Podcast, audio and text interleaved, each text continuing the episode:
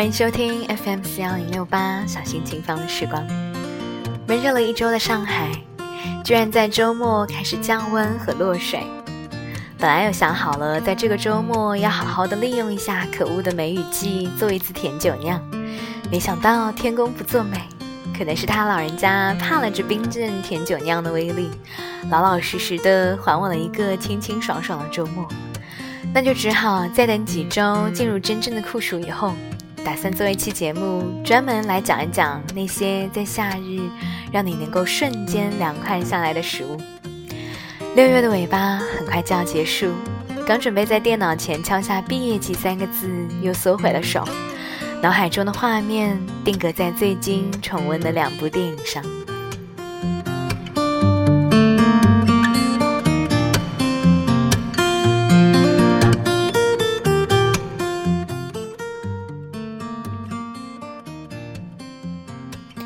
有一天，在处理完很多琐碎繁杂的事情后，躺倒在沙发上，忽然就想看一部轻松无脑又很搞笑有趣的片子。脑子里面第一个反应过来的，竟是一部很久以前看过的韩国片《阳光姐妹淘》。这是一部有着很好听的配乐、很搞笑的情节。七个女学生时代的女生成为朋友，到长大成人，各自四散天涯。却又重新在最后聚在一起的故事，桥段不算很新颖，感情却很真挚。看完这部电影后，播放器很自动地帮我推荐了相同题材的另一部，叫做《牛仔裤的夏天》，讲述的是四个女孩互相作伴，共同经历人生的起伏，各自成长的故事。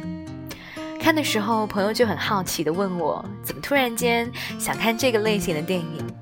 其实这两部我早就已经看过不知道多少遍。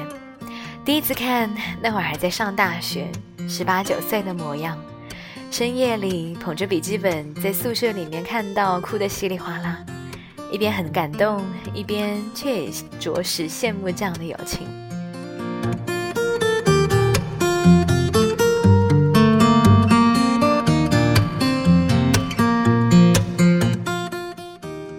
在这样的夏天，我们会更容易回想起那些陪我们走过青春年少的人。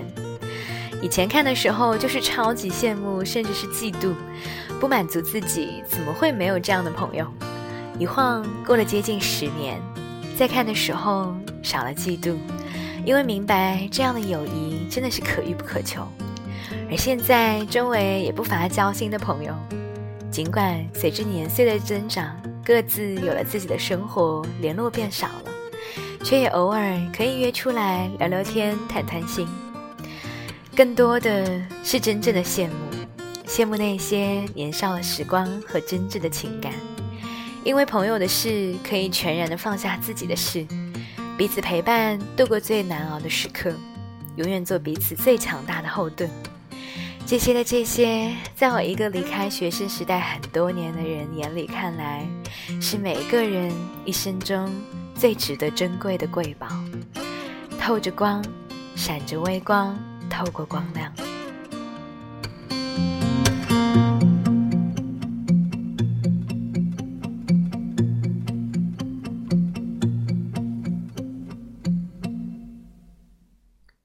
即便有一天我们各自长大，四散在各处，过着各自的生活，结婚生子，经历失去又获得，可能没有办法做到像当初那样随叫随到，没有办法在深夜接起你的电话，没有办法在每个大雨倾盆里送伞给你，没有办法在每个很重要的时刻都出现在你的身边，但我想，我们都会在心里。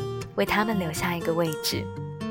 我的一个朋友曾经说：“也许最好的朋友并不需要天天见面、天天聊天，可能是过了很久很久都没有联络，但是当拿起电话，或者是重新出现在他面前的时候，就好像一切都回到从前那样，有说不完的话，所有的感受一下子就全部回来了，一点没有隔阂。”六月末的初夏。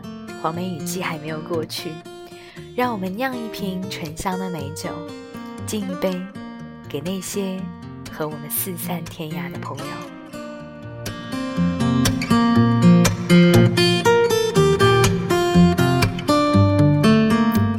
这一杯敬我们燕子。我和侃侃还有另外两个女人我们有一个四人群。四个人互相之间都有着十几年往上走的交情记得《小时代》上映的时候，我们去电影院看首映，因为是明星都会来的内映场。电影谢幕，导演和演员会出来接受一下主持人的采访，主角们依次出来，我们仨坐在那边端端庄庄的。侃侃一出来，我们就开始扯开嗓子喝彩吹口哨，惹得他在台上一直用眼神杀我们，估计是觉得丢人。散场回家后，我们在群里说，四个主角们的故事哪有我们这边的真实四人组来的惊心动魄，是是非非，峰回路转，柳暗花明。那么就来写一写我们的北京友情故事吧。为防笔者觉得啰嗦，中间会穿插我为三十岁之后的他拍的照片，用来调剂。这十年来拍了不知多少他。都说少女最美，我却更喜欢这些略有一点年龄增长带来的坚定眼神。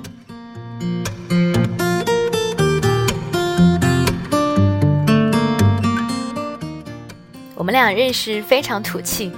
无非就是模特和摄影师之间的相遇，但比较有趣的是，这个女的一直持续的、非常坚持的，在一个摄影网站一直给我发一些奇奇怪怪的信息。为什么说奇奇怪怪呢？就是他一直用超过十个以上的感叹感叹号做间隔，诸如此类的。我突然点开站内信的那一日，就有被惊到。他大概是发了至少有这么一个月的时间吧。就是密密麻麻的排成一排，打灯笼打眼笼统看过去全是惊叹号，点过去看是什么样的人这样神经？哟，居然是个大美人！这样一来二去聊了几句，异常的和脾气。我尤其对性格不美人的美人格外的感兴趣，就约了拍一次照片认识一下。冬天的一大清早，差不多七点左右约在麦当劳吃早餐。天知道为什么要约这么早，大概真的就是因为年轻身体好吧。因为拍照片，所以我还约了一位化妆师。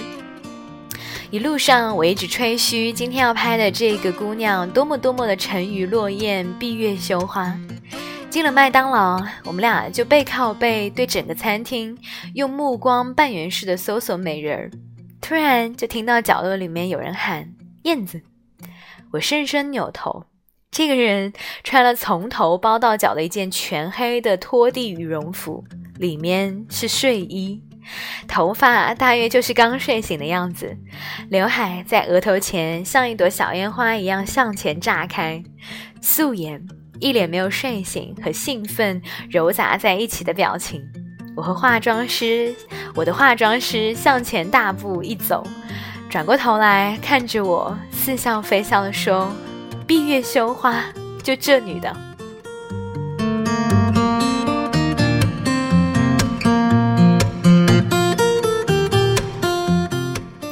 说起来，大家都是这个世界上普通的不能再普通的小人物，但是凑在一起的时候会产生一点东西，仿佛能够冲破一切，就是这样的强大和莫名。这个东西就是女人之间的友情。还比较小的时候，我们俩谁遇到什么不痛快的事，就随便他家还是我家，从楼下搬一箱青岛啤酒，坐在地上喝，边喝边哭，哭着哭着又笑起来，然后就四仰八叉的睡在地板上。早晨被阳光晒醒的时候，谁先起来就把对方拍下，存成一张黑历史。对于彼此来说，我们都是瑕疵叠瑕疵，蠢事连蠢事的拼合起来的。强大也脆弱的一个活生生的人，所以才有需要彼此的安慰、嬉笑、支撑和敲打。都快忘了多少年前，他是一恋爱就又冲动又傻乎乎的双鱼座。我是从小到大只谈过一次恋爱，还就直接嫁了的纸上谈兵派。接到她当时男朋友的电话，电话里面男生很急，扯了半天我才听明白是两个不知因为什么事情吵架了。现在他的情绪特别的激动，一直在哭。男的没辙了，就跟我求救，想着我去理智的劝劝他。我打了个车就往他家去，还没有进门，就在楼道里听到他的哭声，一下子就上头。进了门也忘记电话那头各种解释和剖白，更是忘了此行的目的，转头对着男生一顿痛骂。估计对方也傻眼了。本来想着来个大师傅收妖，没想到大师傅摇身一变，和哭的那位组成了妖怪组合。男生收拾收拾东西，落荒而逃之后，我往他身边一坐，他丧着的脸，噗呲就笑了出来，说：“你怎么这么吓人？”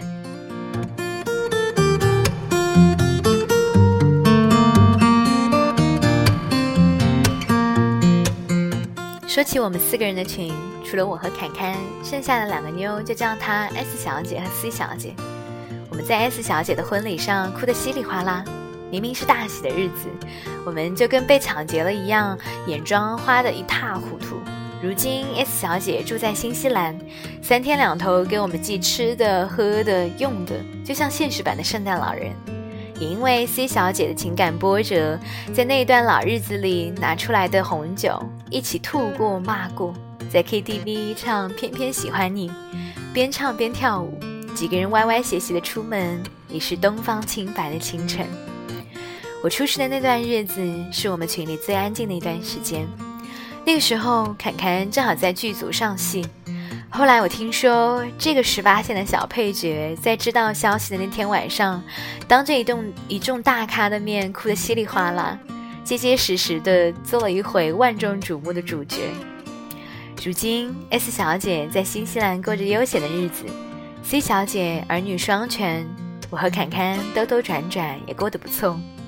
记忆里的狂风暴雨和如今的风和日丽，被编织成了交响乐一样的曲子。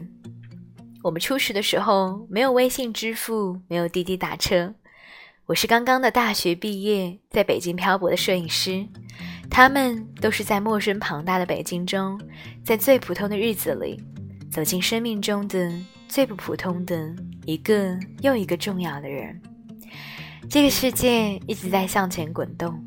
一切都在改变，但是夏天里老街边的树荫还是在风里摇晃着，灯里面的天空在也依旧还是雾蒙蒙的，看不分明，总有些不变的和持久的东西。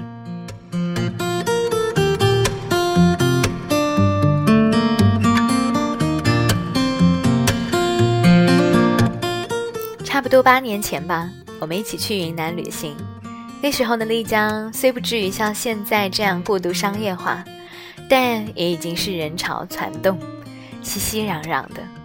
我们俩穿着当地买的花裙子、花衬衫，在古城里的广场上和当地的大哥大姐、叔叔阿姨们一起围着篝火跳舞。本来想着入乡随俗一下，上去跳一跳，开心开心，可不消一会儿就开心不起来了。看起来平平凡凡的一群当地人，着实完全不平凡，完全不需要休息，半个节拍都不停的持续大动作的来来回回跳跳跳了整整四十分钟。我们被拉着手卡在中间，不好意思停下来破坏队形，就愁眉苦脸的被拖着跳。鼓点停下来的瞬间，我俩欢呼的就地躺倒，在海拔两千米的丽江。就差当场翻身起来呕吐一番，我们就躺在古城的石板路面上，看着一个又低又远的天空，毫无道理的流了一点眼泪。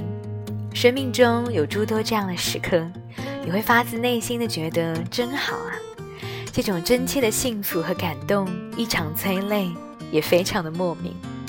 感动之后的第二天，这女的就高反了，叫了车子去丽江医院。他在打吊水，我就背着相机满医院的溜达。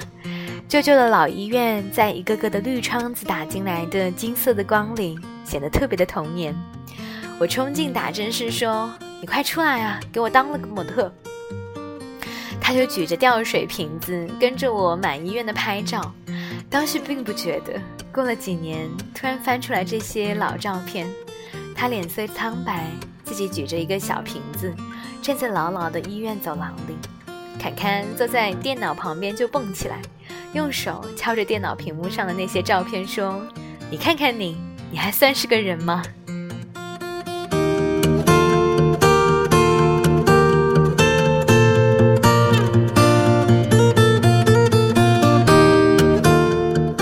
之前收到过一个网友私信，问我生日都送给侃侃什么生日礼物。他想参考一下，因为好朋友就要过生日了。我截图给侃侃看，他打来一串哈哈哈哈。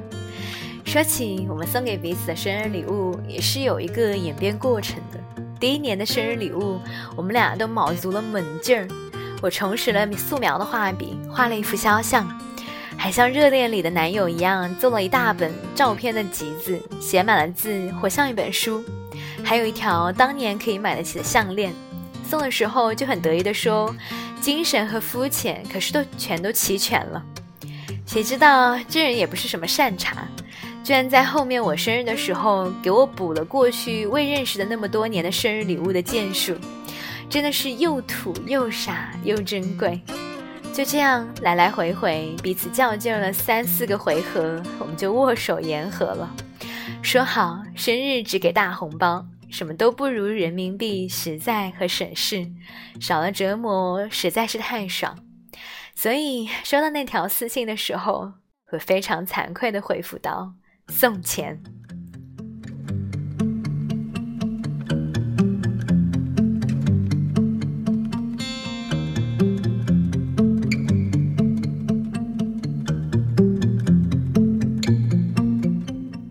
这个女人是什么样的人呢？二十岁说一句纯真，听起来好像未必是夸奖，也许还透着一点笑你不经世事，什么也不懂的调侃。过了三十岁说一句纯真，真的是从我的脑海里、心中搜集起来、汇集而成的最高的一个夸奖了。我们太熟，面对面说不出来什么好话，都是屎尿屁。但是落地笔头上。我想用来称赞他的词实在是很多，可爱、纯真、执着、努力，里面很胆小、很纸老虎、很虚张声势，但是却也充满着一种无畏和坦荡。虚荣这回事和他半毛钱关系都没有，在他心中最珍贵的东西，永远都是和爱有关的情感。为了这份东西，他可以舍弃许多人心中最重要的身外之物。这个女人还有一点可怕的地方，就是无比的诚实。对待别人诚实，许是许多人都拥有的好品格，但是对自己诚实的人却寥寥无几。我常常会觉得自己有保护这一份诚实的责任。她常常说：“有我就觉得很坚定、很踏实、很安全。”其实，同样的话，我也想对她讲。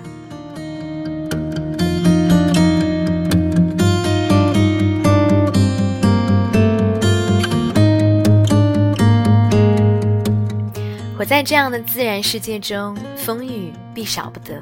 若少了，岂不成楚门的世界？但是风风雨雨里穿行，如果拥有几分珍贵而绵延的友情，就是一份天大的幸运。看《机智的医生生活》的时候，五个好友的初相识是在拥挤的集装箱里面，为了躲避无聊的迎新晚会上表演节目的环节，五个人分别逃跑。挤在堆满杂物的小空间里，所有美好的感情追溯起来，似乎都有这样的一个又可爱又狼狈的桥段。是真的，我俩也有。那是刚刚到北京，我们去宜家采购新工作室的家具，出来后包了一辆小面包车运货。为了省钱，我们也随着货车一起回去。我和侃侃就坐在堆满家具的小面包车里。挤在一个逼仄的小区域里面，窗户开着，外面是北京的夜风，车子行驶在三环上，路灯一个一个的从窗外飞过。当时的一切都已经早已不模糊不清，我们两个的生活里的其他的部分也都发生了许多物是人非的变化。可是，这一杯究竟没有变过的我们。